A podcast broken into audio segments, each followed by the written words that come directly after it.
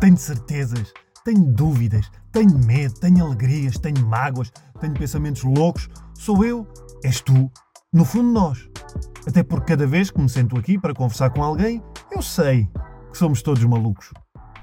Olá a todos, sejam bem-vindos ao Somos Todos Malucos, mais um episódio desta temporada que eu já não sei qual é que é, já não, não as contabilizo. Uh, vou parando quando acho que devo parar e depois regresso quando acho que devo regressar. É o caso, regressamos mais uma vez uh, com um convidado hoje que já cá esteve, um, ehm, por outras razões. Ele na altura veio falar uh, da importância da, da respiração e de métodos de, de, de, de, respiração, foi muito curioso e, e, teve muito, um feedback muito bom. Hoje vem, de outra, vem noutra, noutra perspectiva, é o Rui. Rui Marques, Obrigado, Rui. Obrigado, teres vindo mais uma vez. Da outra vez vieste de boné, portanto, mas como estamos oh, a gravar isto no inverno. Exato, estamos a gravar no inverno. Uh, um, o Rui uh, esteve cá, antes tinha estado a Irina, uh, a, tua, a tua companheira. Entretanto, foi o ano passado, tudo. tiveram cá os dois o ano passado. Foi. Assim, Acho eu que tive sim. o ano passado, ela já, já não me lembro. Sim, teve também, sim. sim. E, e, foi um ano que deu uma volta muito grande uh, na vossa vida. Uhum. A Irina partiu no verão, não foi? No final Julho. Do... É. Partiu no, no verão e, e, a tua vida uh, mudou uh, bastante. Uhum. Um, ou se calhar não, não sei. Foi mudando ao longo do ano. Ainda outro dia escrevi sobre isso. Pá, o que eu sinto é, eh, até fiz um, uma comparação com, com os astronautas. Sinto-me um astronauta que, sinceramente, fez uma viagem, uh, mas sem capacete e sem cinto de segurança, e que andei aos tomos e bati, e depois houve calma, e, e houve sossego e paz, e consegui ver o mundo à distância, mas depois, de repente, volta a reentrar na atmosfera em chamas e e aterro uh, de paraquedas e, e tudo está diferente, eu estou diferente. E foi um bocadinho assim o ano. Então, na verdade, houve muita coisa que aconteceu, fui-me transformando e a minha vida foi mudando ao longo do ano. Eu lembro-me que no início do ano passado um, a, a Irina ainda estava bem, portanto, nada fazia querer na nossa cabeça que claro. ela pudesse vir a morrer em, no espaço de, seis, eh, de sete meses. Portanto, uh, e houve momentos muito bons. Lembro-me que até uh, fizemos algumas viagens. Exato, e... fizeram aquela viagem pelo Algarve, não foi pela Costa Vicentina. Certo, e, e depois até fomos passar um fim de semana os dois ao, ao Porto e foi um fim de semana incrível. E esse, esse fim de semana do Porto, salvo erro, foi, deve ter sido para em março ou abril, portanto, poucos meses antes dela morrer e ela estava estava bem, quer dizer, estava ótima, estava bem. Sim. Estava feliz, estava bem, estava coerente e, e, enfim, muitas mudanças no espaço de, num espaço pequeno de tempo. E, e, e eu resolvi uh, convidar-te porque acho que pelas, tu, pelas partilhas que tu tens feito e pelo aquilo que temos falado também, de vez em quando, uhum. uh, e que falámos muito quando fomos a Fátima. a pé tivemos muito tempo, muitas horas para falar. Um, e eu acho que é importante uh, ouvir uh, e, e, fazer, a, e fazer a, essa partilha, porque o, o luto, uh, todos nós de alguma maneira já vivemos o luto de pessoas mais próximas ou que nos dizem muito, de outras mais afastadas, e, e, e eu acho muito mais do que Opa, eu acho que é aquilo que tu só sabes fazer, que é ser sincero, uhum. uma sinceridade enorme as, as, partilhas que tu fazes. Eu acho uhum. que é, é, é, podemos começar exatamente por aí, no sentido em que hum, eu trouxe aqui algumas coisas que tu escreveste e eu vou ler e, e partimos daí. Uhum. Eu, esta foi uma que, que eu li e fez muito sentido, em que tu dizias uh, injusto ela morreu e não devia ter morrido. Era nova, queria muito viver, era boa pessoa e por aí fora. Isto parece muito quando se fala uh, da Irina. Não vou mentir, chegou a passar-me pela cabeça. É o primeiro instinto quando aquilo que temos ou achamos ter nos é tirado. Acontece sempre. Quando alguém nos, que amamos morre. Quando perdemos um emprego, uma relação, uma oportunidade. Até no jogo de Portugal ontem ouvi isso. Uhum. O que aconteceu no meu caso foi que eu percebi que esse sentimento de injustiça não pode ganhar raízes em mim porque a injustiça traz agarrada às suas raízes sentimentos de negação, não aceitação, retribuição e uma busca incessante por uma ilusória justiça para equilibrar a balança do universo. E isso não cabe uh, a mim. Passo o pleonasmo. Morríamos os dois em vez de um. Escolhi não querer isso. Escolhi querer a vida e por isso não penso em injustiça. Foi o que foi. E o que será, será. Entre uma coisa e outra, vivo com toda a vida que tenho dentro de mim, que é uhum. é muita. Uhum. Pá, isto para além de ser muito, muito bonito, uhum. eu acho que sobretudo é bonito porque é sincero. É. E, que foi, e que foi uma análise que teve que acontecer. Certo. Uh, assim, uh, tudo o que eu escrevo sai mesmo uh, muito cru e muito sem filtros. Vem, uh, tenho as emoções e os sentimentos todos à flor da pele quando escrevo. Uh, não escrevo nunca quando não me apetece escrever. Portanto, eu, se me apetece escrever é porque eu tenho muita coisa para deitar cá Sim. para fora.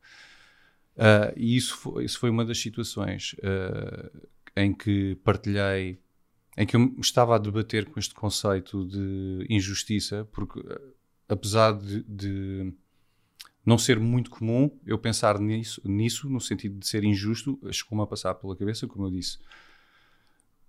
E é natural. Quando nós perdemos de facto alguma coisa que nós queremos muito e gostamos muito, ou que achamos que é nosso, e, ou que faz parte da nossa vida, essa perda, a primeiro instinto é, é injusto.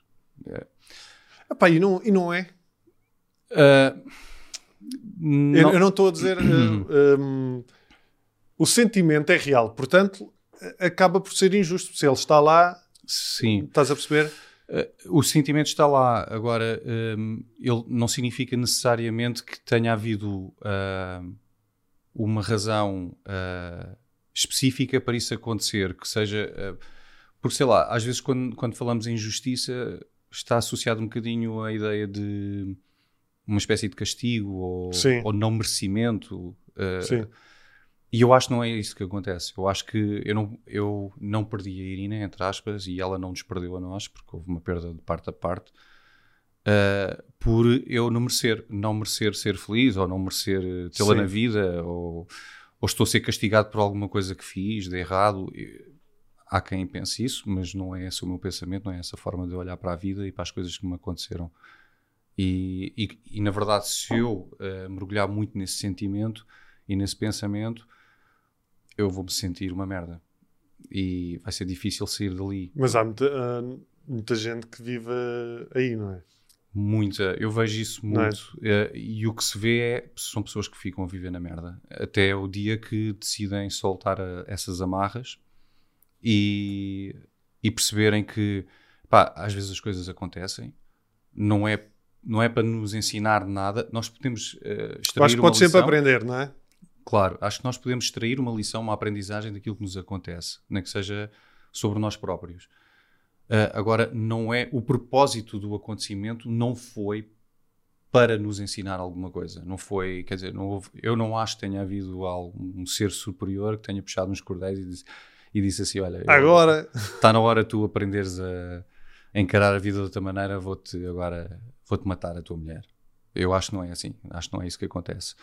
Uh, e a verdade é que hum, esse sentimento de injustiça também é, é, normal, mas uh, a forma de eu relativizar é olhar para o mundo à minha volta, tentar sair um bocadinho da minha bolha, do meu ego e tentar perceber quantas pessoas é que morrem à minha volta, à nossa volta, no mundo inteiro, pessoas que conhecemos, não conhecemos, todas as idades, todos os géneros, de todas as nacionalidades, uns com cancros, outros com acidentes, pá, e por que raio é que eu hei de pensar que isto só acontece comigo? Ou que houve uma lição para eu aprender aqui? Porque, se, eh, porque isso é uma ideia que se calhar muitas vezes nós temos porque estamos muito centrados em nós, não é? E então tu, acho que sim. tu achas sim. que não te vai acontecer. Eu acho sim. Porque na verdade isto aconteceu, uh, quando acontece, aconteceu a mim. Isso destruturou o meu mundo. E o que acontece muitas vezes, eu senti isso, é eu olho à minha volta e o meu círculo imediato de amigos e de familiares continuam a viver e a terem festas de aniversário e a festejarem e a rirem e a sorrirem e eu estou ali na merda. E então dá a sensação que foi só comigo. Mas se eu uh, olhar para o big picture, alargar um bocadinho a abertura da, da minha objetiva para todo o mundo, eu começo a perceber, ok, se calhar no meu círculo de amigos isto não aconteceu mais ninguém agora, mas eventualmente vai acontecer. Se calhar já aconteceu, se calhar tenho amigos meus que já tiveram Ou se calhar está a perdas. acontecer e não sabes. Exatamente. E no mundo inteiro acontece todos os dias, a todos os segundos. E esse sentimento de injustiça, como é que tu hum, ainda, ainda o sentes ou não?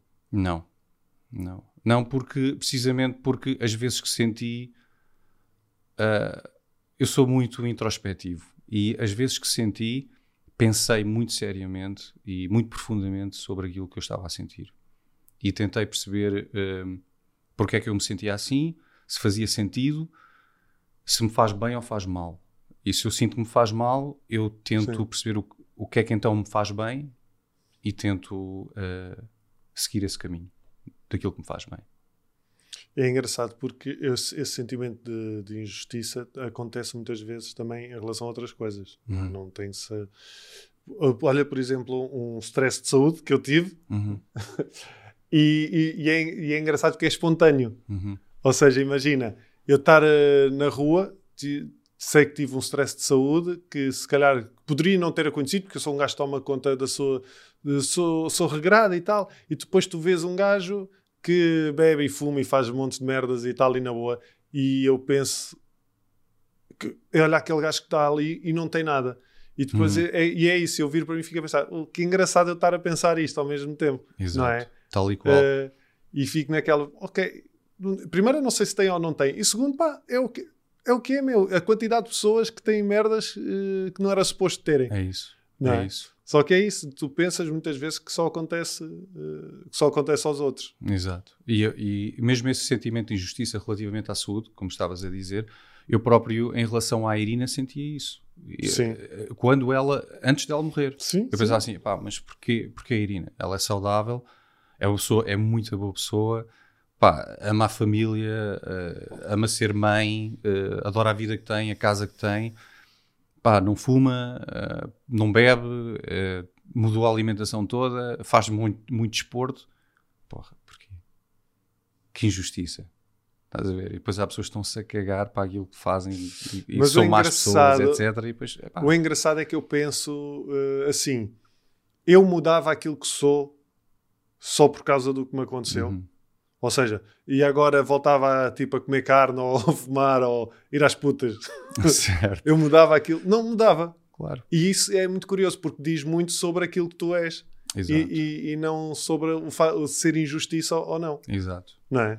Mas é engraçado como isto está muito enraizado em nós, eh, Raminhos, de tal maneira que o Santiago, eh, que, que é o meu, filho, o meu filho, nosso filho, tem 12 anos e eh, ele nunca se habituou em casa a ouvir falar de pá, coitadinhos de nós, ou que injustiça, ou que merda, porque é que isto aconteceu. Nunca. No entanto, o outro dia, ele próprio eh, virou-se para mim e perguntou, eh, perguntou, pai, mas porquê é que isto teve que acontecer à mãe? Ela queria tanto viver, ela era tão boa pessoa. E até que eu lhe tive que explicar que isto também acontece às más pessoas. As más pessoas também morrem e também têm Podia doenças. acontecer mais às más pessoas. Pronto, mas é para que ele perceba que não tem nada a ver com eu ser bom ou mau. E, portanto, não é nenhuma forma de retribuição ou de, ou de castigo ou de, de lição que nos está a ser imposta. Não tem nada a ver com aquilo que eu tenha feito ou deixado de fazer. Acontece a boas pessoas, acontece a más eh, e dizem que o Putin tem cancro, que entretanto há de morrer em breve. Já, Ouvi já, já, ouvi, já ouvi isso há muito tempo também. Pronto. E o homem continua cá.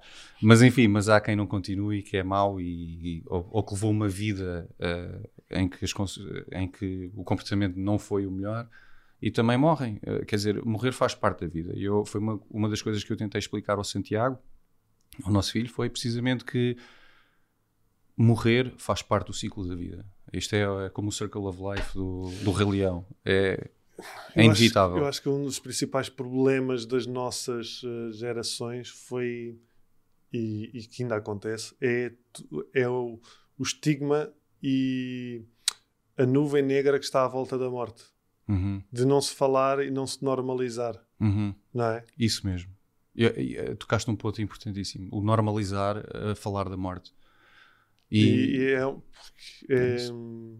é o fim e, e parece que tem que ser o fim para tudo. Uhum, No sentido, a pessoa, pronto, morreu e, e tu já, já não a tens aqui e é como se não pudesses Uhum. lembrar-te dela e sorrir uh, Uhum. e recordar boas coisas e Uhum. falar dela, não é? É verdade. Fica aqui Isso. uma coisa esquisita. Isso é muito comum.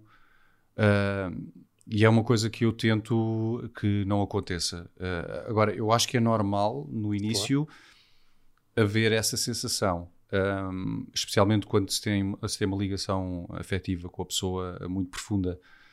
Ahm, mas acho que é importante nós percebermos que a morte de alguém não significa que seja a minha morte, não significa que, que eu agora tenha que desistir de viver. Ah, e, e às vezes pensamos assim, não, eu pelo menos eu penso, eh, nem sequer era aquilo que ela queria. Sim. obviamente que eu vivo por mim e quero continuar a viver por mim, mas eu tenho a certeza que se ela tivesse a oportunidade de, de se manifestar, diria isso. E tu, não, e tu não sentes os olhares castradores? Das, das outras pessoas, Sim. quando eu decido viver Sim. e abraçar a vida e Sim, sorrir. e estás fazer- contente. Sim, eh, eh, sinto de algumas pessoas. Eh, curiosamente, não é o mais comum. Eh, o mais comum Nem é- nas redes. Eh, Sim, sinto nas redes, mas mais uma vez, não é o que é mais habitual. O mais habitual é as pessoas ficarem felizes, genuinamente felizes por mim. Sim. E pá, isso é muito bom. E isso fez-me perceber que de facto há muita gente boa no mundo, se calhar mais do que má. Porque a maior parte das pessoas, se calhar, sei lá, estou a mandar aqui um número estatístico mais ou menos ao calhas, mas provavelmente 80% das pessoas dizem eh, que ficam, ou pelo menos manifestam felicidade de verem que eu estou bem e que estou a andar com a vida para a frente. Porque isso também, sabes o que é que eu acho? Eu acho que isso reflete eh, fé e esperança para elas também, para quem vê. Porque quem vê também sabe que um dia Vai acontecer alguma Vai- coisa do género. Sim. a morte é Porque- inevitável. Todos nós vamos ser confrontados com a morte mais cedo ou mais tarde Sim. de alguém que nós amamos. Esperamos se- sempre que seja o mais tarde possível, mas vamos todos Sim. ser confrontados. E então, quer as pessoas que já passaram por isso, quer as que ainda vão passar, eh, quando olham para mim e percebem que eh, há eh, a possibilidade, para mim para outras pessoas como eu, não é que eu seja especial, que há a possibilidade de continuarmos a viver e a abraçar a vida, apesar de termos amado muito uma pessoa ou termos tido tudo, eh, entre aspas, eh, percebem que há fé e esperança e isso anima-as. E então elas ficam genuinamente felizes. Um, agora, há algumas, há uma franja de pessoas que ficam um bocado tipo: como é que é possível este gajo já estar eh, a falar sobre amor? Ou como é que é possível este gajo já se está a rir? Ou como é que ele foi para uma festa? Como é que ele. Pá, isso existe. E recebo algumas mensagens com esse tom. Qual foi a mensagem? A pior que recebeste? É pá, eh, a, a que me incomodou mais, eh, entre aspas, Posto É. que era de uma velha. é pá, nem sei. não, não fui ver o perfil, na verdade.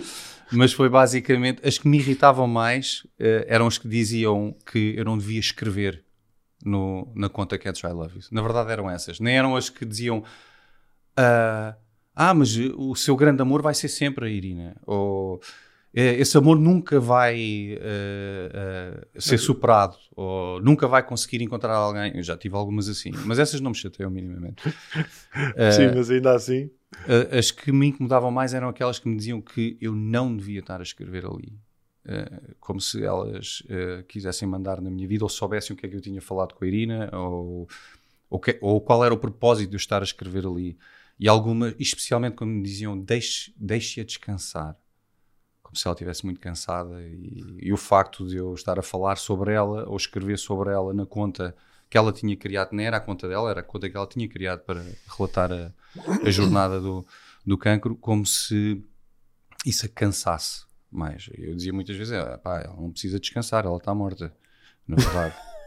Mas respondias. Respondeste não, eu nunca respondi. Ah, vai Isto era o que eu pensava. Eu nunca era bom. respondia. Não. Era bom responder sim. Na- nunca respondi. Eu, na verdade, nem respondia. Simplesmente ignorava. Quando- quais é que são os teus períodos mais eh, difíceis? Agora, neste momento, Sim. Uh, neste momento, os, os períodos mais difíceis é quando encontro alguma coisa dela que cheira a ela. Hum. Um, é, é- é duro, é difícil. E ainda outro dia estive a pensar nisso. E porque há algumas coisas que ainda, ainda cheiram ela, tem o cheiro dela. E não é o cheiro do perfume, é mesmo o cheiro dela. Sim. E é engraçado que eu consigo olhar para fotografias e ver vídeos e ler mensagens ou reler mensagens que ela me mandou. E hoje em dia, uh, passaram praticamente seis meses, meio ano, uh, consigo olhar para essas mensagens com um sorriso e, e boa disposição e, e, e, enfim, não me fazem mal. Uh, mal sim, não está bem utilizado, sim, sim, mas sim, assim, não, não, não, não, me deixam. Sim, não são difíceis. Agora, quando encontrar uma coisa que cheira a ela, o cheiro é uma coisa muito presente. Sensorial. Sabes? É, é quase como se ela estivesse ainda ali. Mas não está. Uh, enquanto que eu olho para uma fotografia e percebo que, ok, esta foto foi tirada há não sei quanto tempo, ou vejo uma mensagem e tem a data e isto foi-me enviado há não sei quanto tempo, já faz parte do passado, o cheiro está ali. É muito estranho, é difícil explicar. E então é tipo como se ela estivesse, mas não está. E aí, aí é difícil. Como e, é que geres? Pá, às vezes choro. Às vezes, uh, às vezes choro, uh, outras vezes.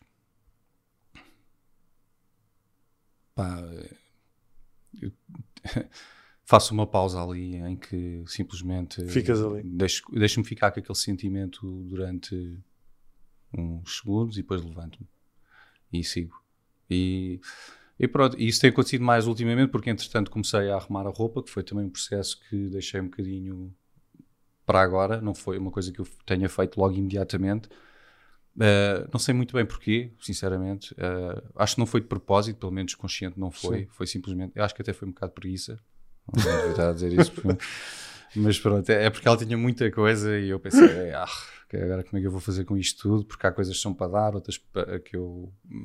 Que, que, algumas coisas que é dar a uma instituição, outras para dar a pessoas que, que queriam ficar com alguma coisa dela, uh, tipo familiares, sobrinha dela uh, e a irmã, etc. Uh, eh, e então fui empurrando um bocadinho e agora comecei a fazer isso e então tenho deparado com algumas coisas, pá, roupa, alguma dela que ainda cheira a ela. Pá, ou porque não foi lavada logo na altura e ela usou ou, tipo uma sueta ou, pá, ou tipo um lenço na cabeça e Sim. encontrei e agarrei e vem o cheiro dela. E então tem sido um bocadinho mais difícil um, essa parte. Uh, mas pronto, vou gerindo. Mas é, é, como eu te disse, eh, fico um bocadinho com esse sentimento, mas não fico lá. Não, não deixo-me afundar. Eu, isso faz-me lembrar isto que tu escreveste na altura do Natal, por causa da árvore de Natal. Uhum, uhum. Que tu disseste, uh, fui buscar a árvore e os enfeites de Natal e pus mãos à obra. Difícil, mas teve tanto difícil como de bonito. Uhum. Consegui sentir uh, pena, saudade, amor, tristeza, melancolia, nostalgia, alegria e paz, tudo no espaço de 20 minutos. Uhum. Foi o tempo que fiz a árvore de Natal. Não fazia ideia que era possível sentir tanta coisa ao mesmo tempo. Uhum.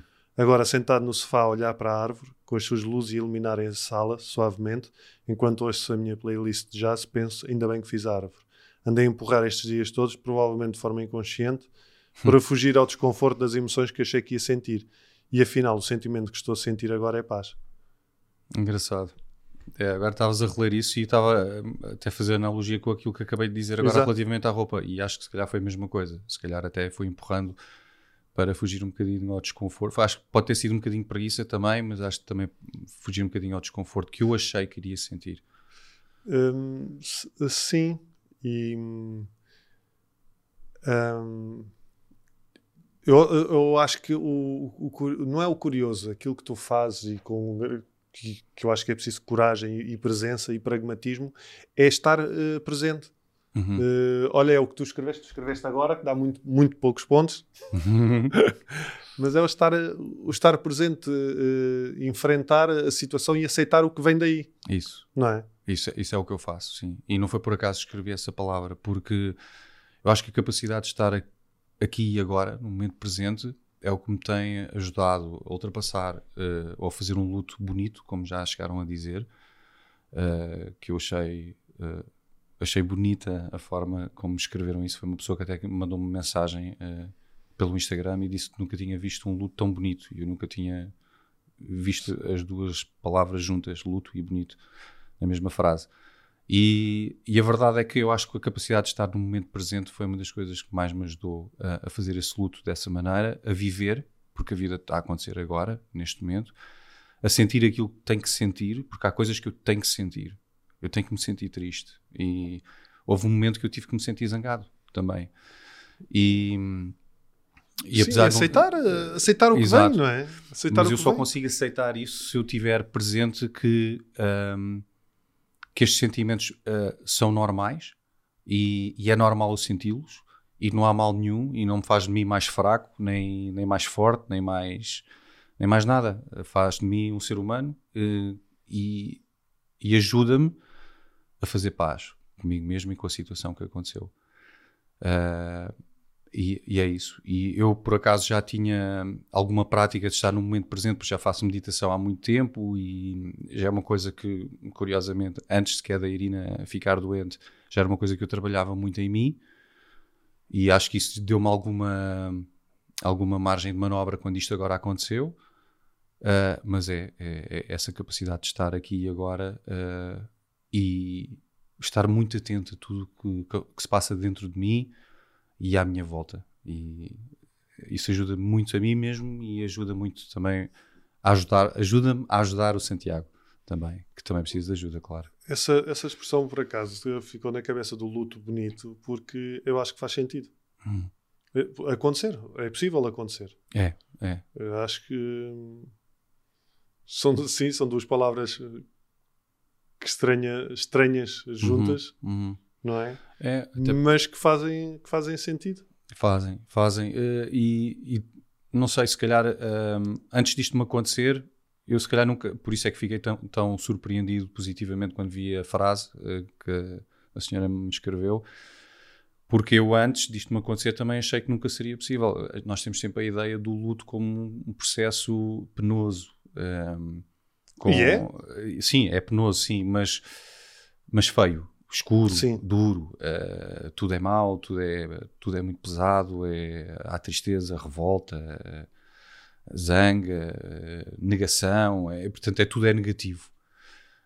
mas há um, um processo, ou pode haver um processo, depende de como tu lidas com o luto, um processo de transformação lindo que acontece interno.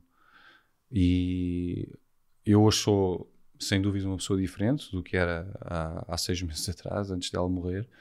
Não sou completamente diferente, claro, uh, mas tenho coisas muito diferentes e acho que essas diferenças são muito mais bonitas. Acho que são melhores. Acho que, uh, não sei, estou a dizer isto, até parece um bocado estranho dizer isto, mas acho que tornei-me uma pessoa melhor. Hum, acho que sim, acho que faz sentido. Estou a refletir é, é como... também sobre isto agora. Sim. é, é, como tu dizes, era como a Irina quando dizia que o cancro também a tornou melhor. Olha, interessante, é isso mesmo. É Não. É? isso. Acho que é, há aí uma, uma espécie de uma analogia, assim. Acho que as coisas são é, antigas. É, obriga-te a dar valor. Uhum. Não sei. Uhum. Não é que tu não fosse uma pessoa que não desse. Sim. Mas obriga-te, se calhar, a chegar a sítios que tu achavas que se calhar não irias chegar. Uhum. Uhum. Dentro de ti, não sei. Acho que sim. Eu acho que sim, sei lá. Eu, eu, houve tanta transformação, houve tanta coisa dentro de mim que mudou que eu nem sei muito bem. Uh, tinha, tenho que refletir sobre isso, escrever sobre isso. Mas... Depois marcamos aqui um outro podcast que é para eu vir cá contar. Tá Mas pá, sinto, sabes, sinto que sinto que me invadiu uma paz tremenda, sabes? Acho que aquilo que eu sinto mais dentro de mim ultimamente, desde que ela morreu, é paz. Não que eu não sentisse paz quando estava com ela, eu também sentia. Não, é mas, diferente, mas, mas é. Mas claro, é uma paz diferente porque é um, é um processo, uh, não é? Sabes o que é que eu sinto? Sinto, agora usando outra vez a, a analogia da a comparação com o astronauta e estar no espaço, estás a ver aquelas imagens que, quando eles estão no espaço e estão só a flutuar e a Sim. pairar e está aquele silêncio e aquela quase que harmonia, Sim. todos a flutuarem, e depois o planeta lindo cá em baixo, e, e os outros astros e estrelas. Sim. Sinto esse tipo de paz. Sim. É, tipo, visualmente é isso que eu sinto. E sinto isso muito, muitas vezes, não sempre. Eu estou no trânsito, não sinto assim. Mas... tu, tu, quando pensas na, na Irina, quando surge a Irina, uh, o que é que te surge? Eu, eu uhum. perguntei isto por uma razão. Eu, por exemplo, quando penso na Irina ou quando penso na minha mãe, uhum. uh, eu, eu, sorrio. Uhum. E não é uma coisa tipo, é, é instintivo. Eu sorrio. Uhum. Uh, depende da situação. Sim, ainda, claro. eu acho que como ainda é- está fresco, depende um bocadinho da situação. A maior parte das vezes sorrio. Uh, ou, ou, por exemplo, outro dia fui jantar com os amigos e, e lembrei-me lembrei-me de uma coisa. Por exemplo, ela, ela estava a contar uma história que ela uh, dizia que ia morrer primeiro que eu. Uh, e ela era 9 anos mais nova do que eu. Eu achava aquilo um disparate e acho que achava que era absurdo e, e gozava sempre com ela com isso. Eu estava a contar isso aos meus amigos e acabei por dizer: pá, cabra, tinha, que- tinha que levar sempre a sua avante. Pá, ouve, ela tinha que ter sempre a última palavra. Impressionante. E, e teve. Portanto, eh, de- por exemplo, nessa circunstância, eu estava a contar isso e sorri e fiz uma piada e olhei com sentido de humor e pensei, pá, porra, eu tenho orgulho de seres uma pessoa tão determinada que até nesta situação Fizeste propósito. Fogo, tiveste, que, tiveste que cumprir a tua palavra. Mas outras situações, eh, às vezes estou a ler uma mensagem, ou se me deparo com uma mensagem dela, uma foto, ou sorrio também, numa uma espécie de saudade melancólica, eh, assim, de eh, uma espécie de tristeza, mas com amor e, e, e felicidade à mistura. E, epá, e outras vezes, os cheiros, os cheiros são as coisas que acho que me deixam ainda um bocadinho mais eh, transtornado, se posso Sim. utilizar essa palavra. Eh, não me faz tanto sorrir ainda quando cheiro o, o cheiro dela. Mas, mas entretanto o cheiro também há de desaparecer, porque é- é- a vida é assim, a roupa vai se lavando, vai lavando e vai ser entregue e dada e portanto um dia o cheiro desaparece por completo. Eh, mas pronto, ou eu depois também começo a ressignificar isso de outra forma. Eh, respeitando as pessoas que fazem isso, porque cada um está lá está, está no seu caminho. Mas o que é que tu achas, por exemplo, daquelas pessoas que quando morre alguém, ou um filho, ou, ou um companheiro, mantêm tudo igual? Hum. Tipo, o- tu vês isso muito no- nos filmes, mas acontece Uhum. na realidade. O quarto Sim. completamente imaculado, igual exatamente como Sim. estava. Pá, eh, é assim, Ou seja, não, não, não julgando porque é isso, Sim. cada um está no seu Sim, processo. não, não, não posso julgar, porque de facto é isso que tu dizes, cada caso é um caso, e Mas- há uma coisa que eu tenho percebido, de facto, é que os lutos são vividos, apesar Opa, de ter sim. mais ou menos uma, digamos que uma dinâmica comum, ah, eles não são lineares e dependem muito de pessoa para pessoa, e mesmo dentro da mes- mesmo a própria pessoa, pá, flutua muito aquilo que vai sentindo ao longo que o tempo vai passando, e dependendo daquilo que faz com esse tempo. Mas as pessoas que fazem isso, eu acho que porventura às vezes aí há alguma ah, falta de capacidade de deixar ir eh, e de É- querer é manter como se nada tivesse mudado, é, não é? Querem manter essa presença ainda muito ah, física ah, e por isso é que a parte material mantém tudo ah, imaculado e intocado mas eu acho que hum, mais cedo ou mais tarde as pessoas, mesmo essas pessoas, acabam por fazer o clique. Às vezes demora mais tempo, e, mas mais cedo ou mais tarde elas mudam e o quarto vai se transformando, vai mudando, as coisas vão saindo do, lugar e, e vão encaixando de outra maneira. Mas, mas é aí há uma falta de aceitação pelo aquilo que aconteceu, o que é normal, porque pá, quem é que quer abrir mão de uma coisa que ama? Ninguém. né? Ninguém quer abrir, a mão, a- abrir mão de uma coisa que ama. Ninguém. E agora é preciso também uh, uh, perceber que a morte é, é, é irreversível. Portanto, não há volta a dar. Ela não vai voltar. A Irina nunca mais vai entrar para aquela porta, nunca mais vai sentar à mesa e nunca mais vai entrar naquele quarto, nunca mais vai, nunca mais vai vestir aquela roupa. Portanto, isso não vai acontecer. Quanto Qua- mais rápido tu tomares consciência disso, Epá, eh, pois eu não sei se é eu não sei se é tanto Eh, quanto mais rápido, eu diria que era quanto mais ahm, apaziguado tiveste Sim, com essa ideia. Exato, exatamente. Quanto mais paz eu senti com essa ideia, em relação a essa ideia, mais fácil vai ser para mim eh, voltar a viver de forma plena. Eu acho que é um bocadinho isso. Eh, agora, há pessoas que conseguem fazer isso sozinhas, hum, e há outras que precisam de mais ajuda, outras menos ajuda, mas eh, pronto, eu acho que as pessoas que, que mantêm os quartos assim, pá, são pessoas que precisam mais ajuda e, e deviam procurar ajuda, com certeza que sim. Porque, como eu digo, é inevitável, isso vai acontecer. Eu sei que elas vão andar com a vida para a frente e viver e aceitar.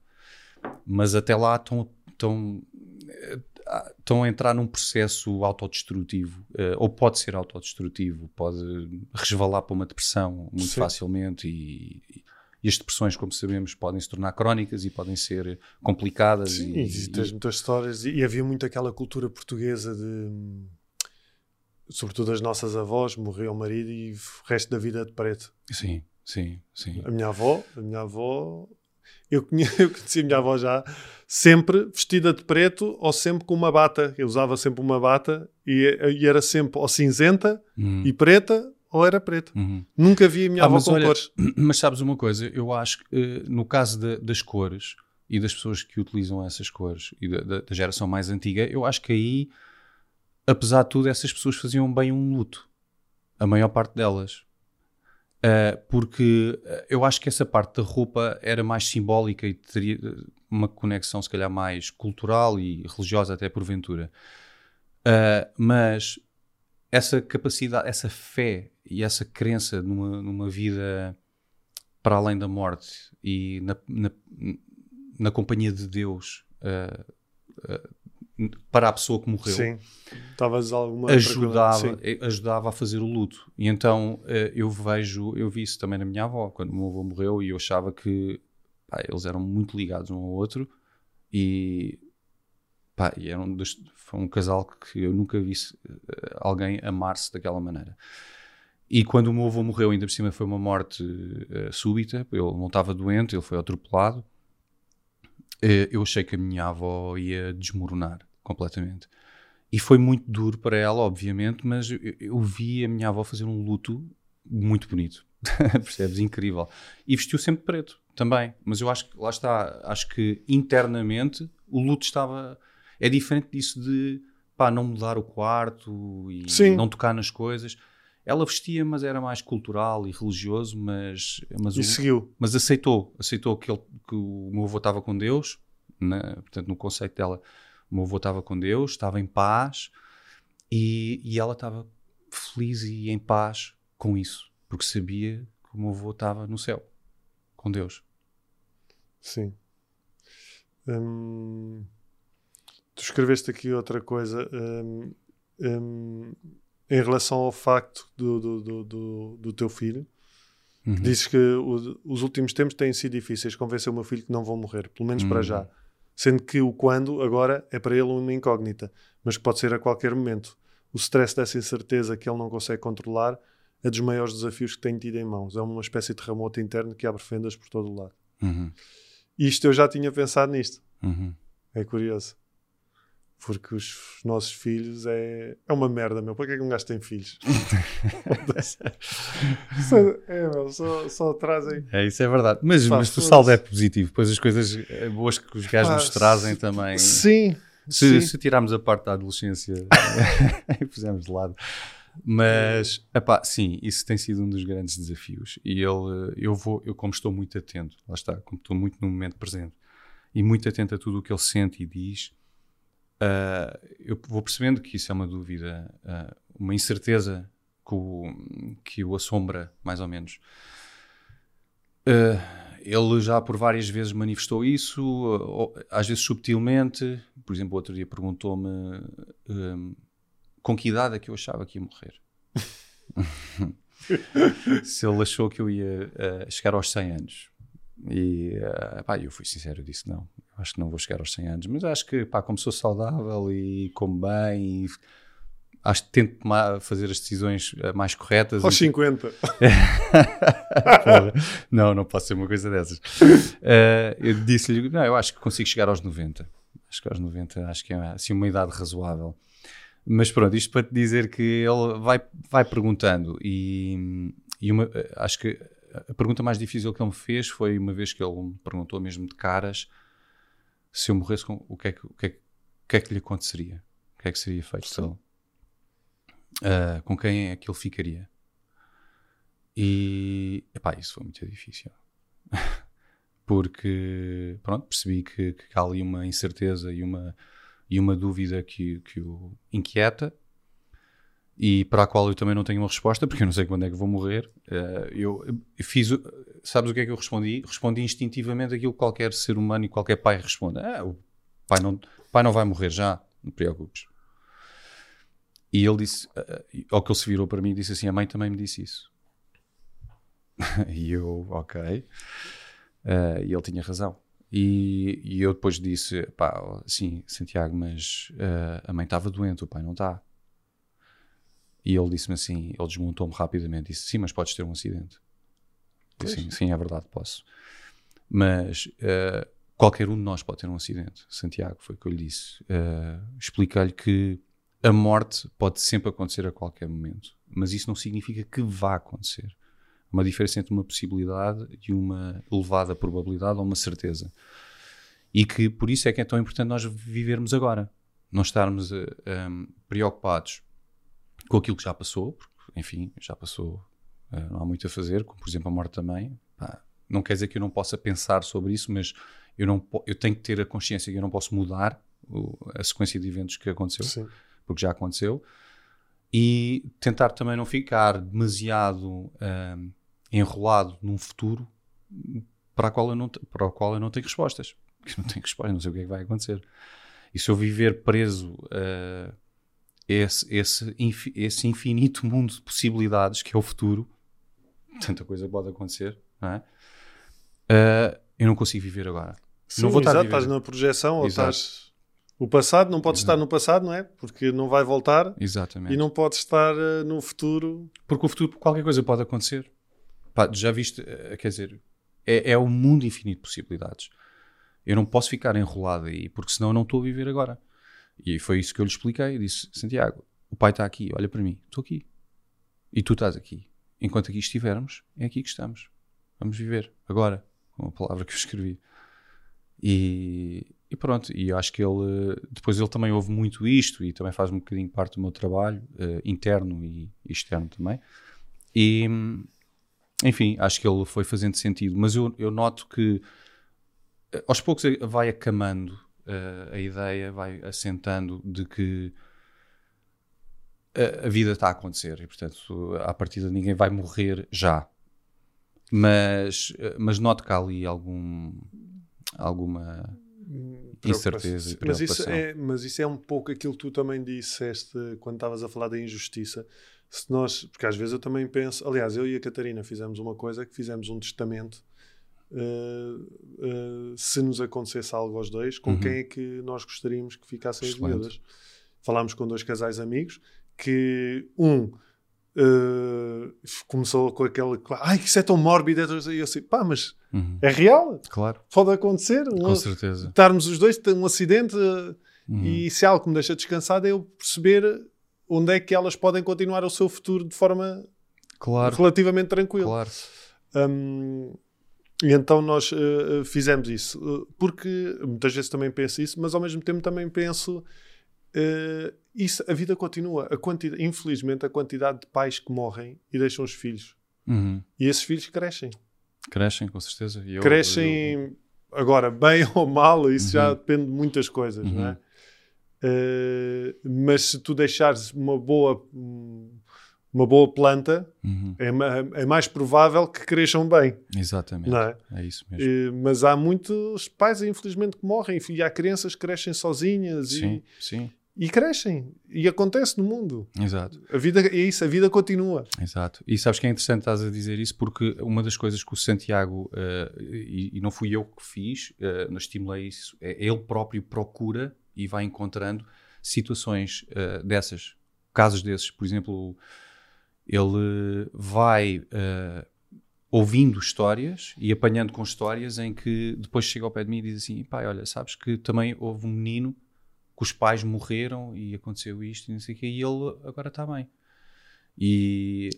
Apazigua. Exato, ele vai procurando uh, exemplos de pessoas que perderam pais, mães, ou até pais e mães, não é? E, e, há muitos casos desses, infelizmente, quer, quer no nosso país, quer em, então em cenários de guerra, por exemplo, ah, em, em miúdos que perdem os pais, tipo num bombardeamento ou num ataque qualquer. Ah, e ele vai percebendo que, que a vida continua e, é- e é possível continuar a, a viver. E é ele a fazer sentido, é ele a encaixar as peças internamente eh, na cabeça dele. Que peças é que te faltam encaixar? Epá, vão sempre faltar muitas peças para encaixar. Acho que a vida é, é um, um permanente encaixe. encaixe de É peças. um, um jogo de Tetris. E É, é um jogo de Tetris que nunca termina, na verdade, nunca chega ao fim. Só não tem a musiquinha do pi, É, ainda bem. Se não estávamos- O gajo estava maluco. Podes crer. Mas acho que sim, acho que é. Não, não- a vida não é um puzzle em que tem 100 peças e tu encaixas todas e, E agora tá tens a feito. fotografia feita.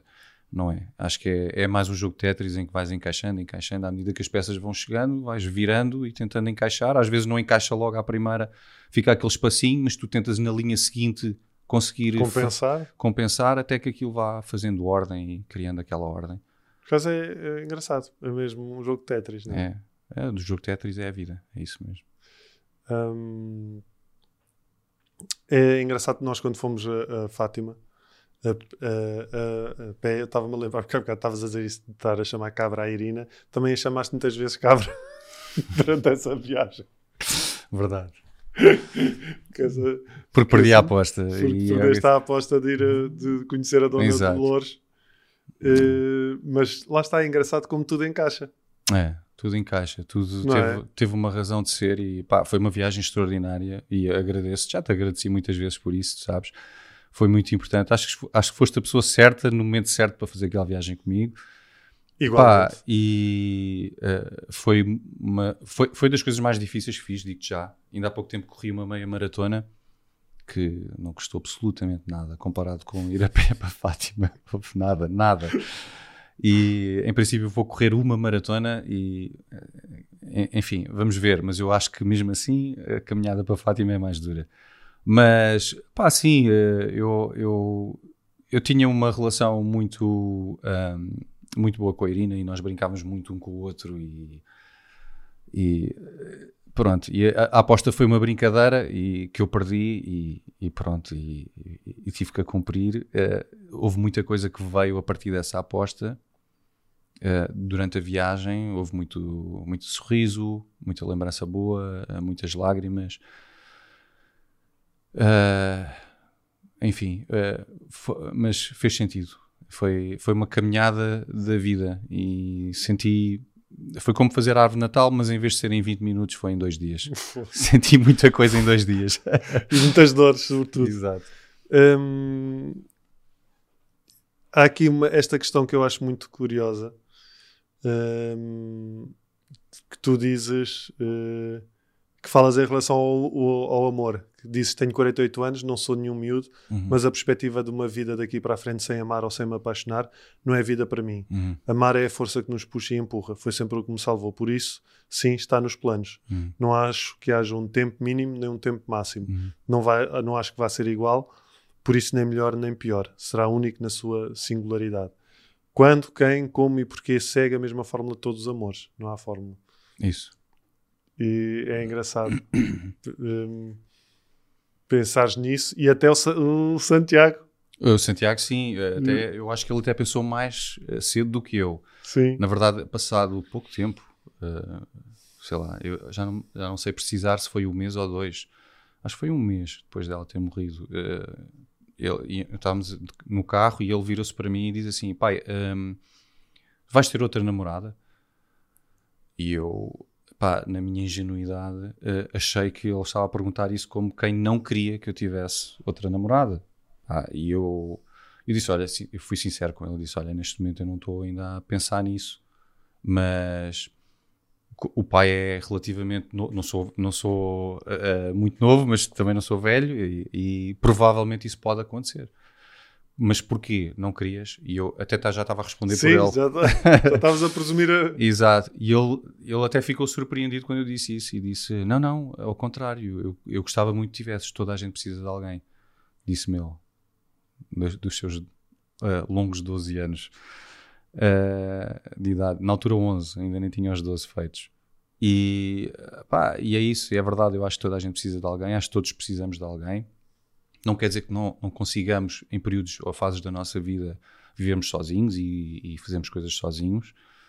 Ah, pá, mas eu, eu é, quer dizer, isto não é nenhuma fórmula universal, é a minha fórmula. Eu sinto que eh, todos precisamos de alguém. Acho que amar é uma coisa extraordinária. Sim, só que não, obviamente, sim, primeiro porque é tudo muito recente Uhum. eh, e porque é, é a tua lei de vida, é, vais deixar, não, nem, não pensas nisso, é quando... É, é isso. Agora, eh, o, o, o pensar que é muito recente eh, é que é aquilo que eu me tento às vezes desmontar eh, mentalmente, percebes? Sim, Dentro porque é recente tempo, mas pode não mas o, como Eu- tu estás... É, eu, é? Acho que, eu acho que não tem tanto a ver com o espaço temporal, com a cronologia dos acontecimentos, acho que tem muito a ver com a tua disponibilidade interna, Exato. com a tua contigo. Eh, E isto pode acontecer um mês depois, como pode acontecer três meses depois, como pode acontecer dez anos depois. Pá, não sei. eh, quer dizer, não sei. Para mim, eu sei. Eh, Estou a dizer, não sei para as outras pessoas. Acho que é, é muito variável, depende muito de pessoa para pessoa. Uh, e, foi- e é giro porque eu por acaso ouvi um podcast uh, em que era estavam duas pessoas à conversa, um viúvo e uma viúva. E, estavam a falar precisamente sobre isso. E os dois já tinham arranjado uh, companheiros uh, e estavam a explicar como é que tinha sido, não só internamente para eles, terem uh, começado uma nova relação, como, como é que as outras pessoas à volta deles, uns mais distantes, outros mais próximos, Viveram isso. eh, viveram isso e, e sentiram isso. E uh, um deles tinha conseguido, tinha, conseguido, tinha um, uh, concretizado uma relação, tinha uh, conhecido uma pessoa e começado uma relação pá, três meses depois, ou o que é que foi, ou dois meses depois, e, e ela acho que foi uh, oito meses, uma coisa assim do género. E foi muito interessante. E eles diziam exatamente a mesma coisa. Mas Que imagino não há para, que- tempo. para Não quem está tempo. de fora, É, ele, os ele olhares castradores, isso deve ser uma coisa. Olha este, olha esta aqui. tal e qual, e quase um julgamento de epá, se já arranjou alguém é porque então não amava assim tanto a outra pessoa. Como se epá, tu tivesses que penar, percebes? Quase como uma penitência Opa, para conseguires Sim. voltar a ser feliz novamente. Eh, e volta, volta um bocadinho o conceito do castigo. Eh, mas por que raio é que eu agora tenho que me castigar se eu estou apaixonado ou se gosto de alguém ou se estou a interessar em alguém, porque é que eu hei de me castigar e dizer que não, não vou-me dar essa possibilidade, não me, vou, não me vou dar essa oportunidade porque ainda é cedo, porque eu tenho que ficar sozinho e tenho que chorar e tenho que carpir e tenho que penar. Porquê? É um castigo que eu tenho que viver. eh, Pá, percebes? Eu- não é, é, não, não acho que seja isso que a Irina quereria, não é certamente aquilo que eu quero, não é aquilo que o meu filho quer, portanto, nenhuma das pessoas que eu amo quereria isso, e principalmente não é aquilo que eu quero. eu, eu, se por acaso, espero que não, mas se a Catarina morrer antes de mim, eu tenciono arranjar alguém no velório. Olha, dizem, mas dizem que Eu os chorar velórios e assim casamentos. Ah, eu ando cá a chorar ao meio. Dizem que os velórios e os casamentos, pá, é uma altura ótima para se arranjar um companheiro. Ah, é? Dizem que sim. Pá, sabes, mas até isto já foi estudado. Eh, acho que há uma explicação. Eu não sei muito bem, se calhar estou aqui eh, um bocadinho fora de pé. Mas eu já li, eh, ouvi, inclusive, um neurocientista reconhecido a falar sobre isto, um, sobre o luto e a reação fisiológica e hormonal É semelhante ao casamento? quanto, hum, curiosamente, hein? Eh, na eh, que se- que as transformações fisiológicas que existem na altura do, do luto e dos casamentos. E o que acontece é que há um boost tremendo, gigante, de dopamina. Pois. E então, a dopamina, como sabes, é, é a hormona responsável pela motivação, é aquilo que te, Do prazer. Mais ou menos, não é bem o prazer, é mais a motivação, é a procura de alguma Sim. coisa que te dê prazer. Ok. Não é o prazer já Sim. consumado, digamos assim, é a procura. Hum.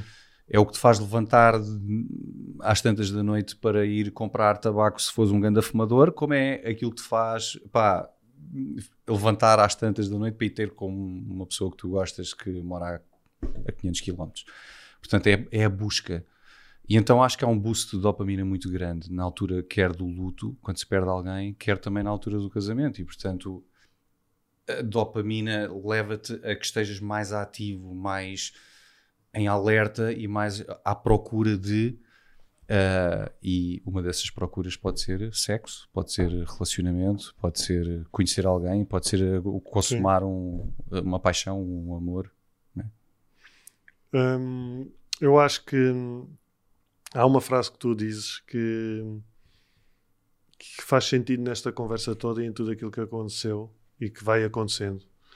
Que diz assim: mesmo no meio dos reveses e baixos da nossa relação e da nossa história, o saldo foi positivo porque nunca se deixou de nada por dizer. Uhum. Essa talvez tenha sido a maior lição disto tudo para mim. Nunca deixar nada por dizer ou fazer. Uhum. E é isso que tu fazes e continuas a fazer. Sim, sim, sim. Faço sempre isso. E já fazia isso, na, fazíamos muito isso na nossa relação. E, e mesmo nos momentos menos bons, nunca se guardou nada. Portanto, quando não gostava de alguma coisa, dizia que não gostava, uh, e ela igual. E acho que a nossa, uh, o nosso entendimento e a nossa relação também sempre foi muito uh, boa e muito coesa e muito forte e muito apaixonante, precisamente porque sempre vivemos tudo de uma forma muito presente e, e sem, sem, sem guardar nada. Sempre demos tudo de tudo. Uh, e nos maus momentos também soubemos uh, dar a volta, sempre. Uh, e, e, hoje em dia continua a ser assim. E porque é assim que eu sou feito. Tu achas que esse é o melhor. Não é um conselho, mas a melhor mensagem que podes deixar? Pá, acho que sim. Acho que, acho que devemos viver. A melhor mensagem que eu posso partilhar da minha experiência é, é, é tentar viver uh, as relações e a, e a, vida e a nossa existência da maneira mais honesta possível. Um, para connosco e para com os outros. Sem dúvida. E, e, isso não é a mesma coisa do que às vezes ouço as pessoas dizer, ah, mas eu, porque eu sou muito frontal e eu digo tudo. Uh, há uma diferença entre ser muito honesto e ser mal educado ou, ou, ou, conflituoso. Eu posso ser uma pessoa muito honesta e viver de uma forma muito. Uh, muito transparente uh, as minhas emoções, quer numa relação, como por exemplo eu tinha com a Irina, quer com os meus amigos, no trabalho, seja onde for, sem ser mal educado e sem ser conflituoso e sem entrar em confronto. A frontalidade não é a mesma coisa que honestidade, não é? E então acho que a maior mensagem que eu posso dizer é, eu posso deixar é, segundo a minha experiência, é mesmo ser mais honesto connosco próprios e com os outros.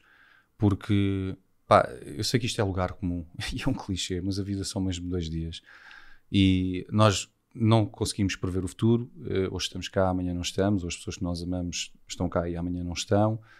E se nós não fomos, se nós não sentirmos uh, que fomos completamente honestos, ou pelo menos o mais possível, há bagagem que vamos levar e, e essa bagagem vai pesar muito e, e vai nos fazer mal. Uh, isso não significa que pá, isso não significa que a gente há coisas às vezes que, que queremos dizer e não dizemos. Pá, se calhar aquilo não é o momento certo Sim. para dizer, mas há de haver um momento certo e quando esse momento chegar, digam. E pá, eu acho que, por exemplo, as pessoas que acho que devem, uh, não devem ter vergonha de sentir, sabes? E de falar sobre aquilo que sentem. Isso não é ser fraco, e, isso é o contrário. Eu acho que as pessoas mais vulneráveis são as mais fortes Uh, porque e, expõem, porque. Pá, é, é, o que eu faço. Tem... Eu, eu uh, uh, falo abertamente no, no, Instagram e escrevo abertamente no Instagram sobre aquilo que eu sinto. Tenho problema nenhum com isso. e nunca tive ninguém que me virasse para mim e dissesse: pá, és muito fraco ou és, és uma grande flor de estufa. Pelo contrário. E eu, até, eu, pessoas, com as pessoas com quem trabalho, eu trabalho com algumas pessoas. Uh, na área da psicologia, alguns deles são das pessoas mais fortes, alguns não, quase todos são das pessoas mais fortes e corajosas que eu conheço à face da Terra e, no entanto, todos trabalham comigo. Portanto, desde pessoas que apanham ondas gigantes na Nazaré, a pessoas que entram num ringue uh, e que saem na porrada, passa a expressão, pá, e são pessoas muito corajosas, muito capazes e precisamente porque também são pessoas que uh, que falam abertamente sobre aquilo que sentem. Percebes? Isso é preciso muita coragem. Não é, ao, é, é, não é ao contrário. Não é pensar, não, eu vou ter que calar-me, guardar tudo para dentro porque eu sou um grande macho e não posso falar sobre isto. E vou ter que aguentar e engolir em seco e seguir. Acho que sim, temos que seguir todos, mas eu não tenho que seguir de boca calada. Mas seguir honestamente. Honestamente. Acho que sim. Rui, olha, muito obrigado. Passou uma hora, meu. Yeah? Consulta, 70 euros. Depois pago. Tens MBWay? Obrigado, Rui, mais uma vez. por- obrigado por, eh, por me deixar ser teu, teu amigo e gostava de Ah, ser eh, de estar eh, mais vezes contigo. Estamos poucas vezes, mas estamos. Eh, Obrigado, eu, amigos. eh, mesmo que não estejamos fisicamente, eh, espiritualmente acho que estamos muitas vezes. Eh, Acho que sim. Uh, muito obrigado por teres vindo mais uma vez. E, e quanto a vocês, obrigado por estarem desse lado. Um, sigam o Rui uh, no, no Instagram, uh, aquilo que ele vai escrevendo. Um, na página, continua, sempre vais continuar na página da, da Irina ou não? Não, não, Então eu- na, na tua. Sim, na minha. Eu fechei o ciclo desse da, da página da Irina. Já não escrevo lá mais. Rui Marques. Não, é, é T-H-E da, Da- eh, underscore, ao espaço, eh, Ru- R-U-I-M-A-R-Q-S. É Assim isso. é que é.